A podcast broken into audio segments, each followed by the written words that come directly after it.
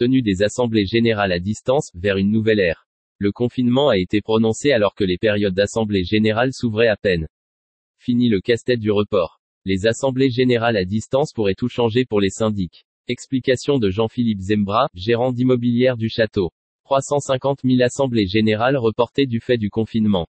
Les cabinets de syndics se sont mobilisés face à l'urgence sanitaire. Le report des assemblées générales de copropriété s'est rapidement mué en un défi majeur.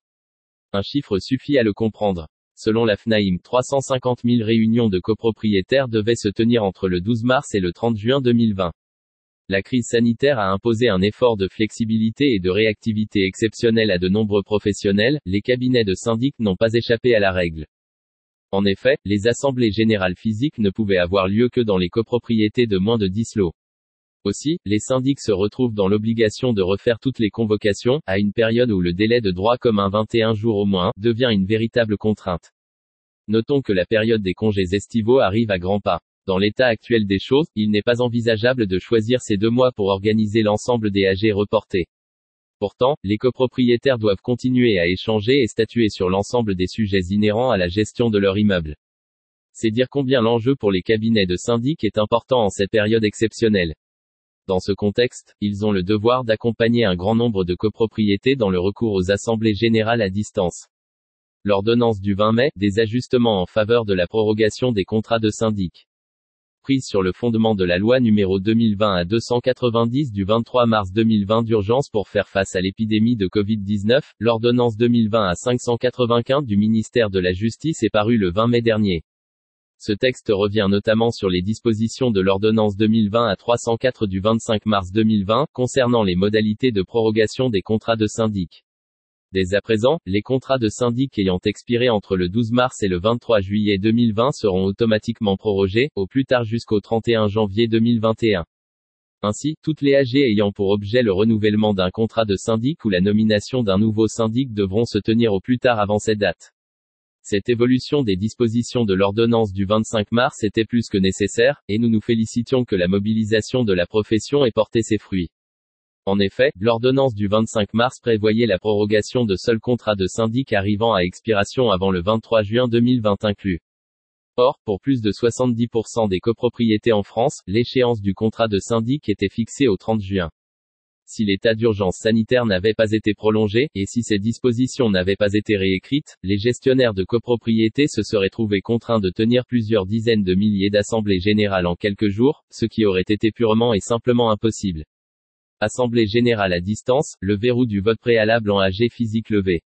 Autre innovation de cette ordonnance très attendue, le texte du 20 mai 2020 autorise la tenue d'assemblées générales dématérialisées sans vote préalable lors d'une AG en présentiel. Ce régime exceptionnel est prévu jusqu'au 31 janvier 2021. Il appartiendra donc au syndic de retenir la solution la plus adaptée. Celle qui assure aux copropriétaires la possibilité de participer aux assemblées générales à distance.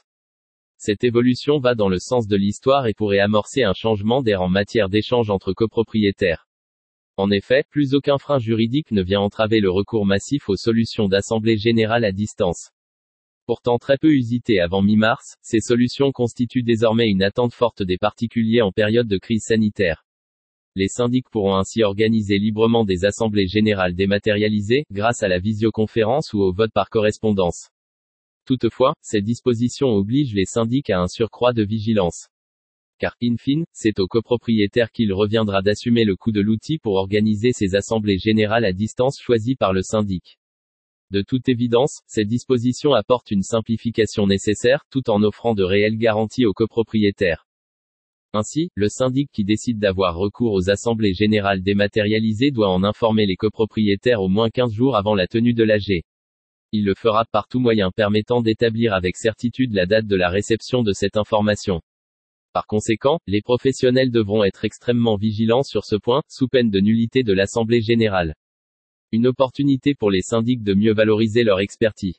Recourir davantage à des assemblées générales à distance pourrait, de prime abord, apparaître comme une fausse bonne idée. A priori, on peut penser que les Français ne sont pas égaux face à l'usage des outils numériques. Contrairement à certaines idées reçues, nous n'observons pas de véritable disparité entre les jeunes primo-accédants et les copropriétaires plus âgés. En matière d'utilisation des outils numériques, il est certain que les jeunes copropriétaires ont une maîtrise plus innée. Pourtant, nous observons, chez les plus âgés, une réelle volonté d'apprendre à maîtriser ces outils. Les outils numériques permettent aux syndics de répondre autrement à la demande des copropriétaires. Aussi, ils rendent compte de leurs travaux avec davantage de transparence. À propos de la société immobilière du château. Syndic de copropriété et gestion locative à Paris. Immobilière du Château, dirigée par Jean-Philippe Zembra, 41 ans, est une entreprise familiale indépendante créée en 1956. Composée d'une équipe de 15 collaborateurs, la société gère une centaine d'immeubles.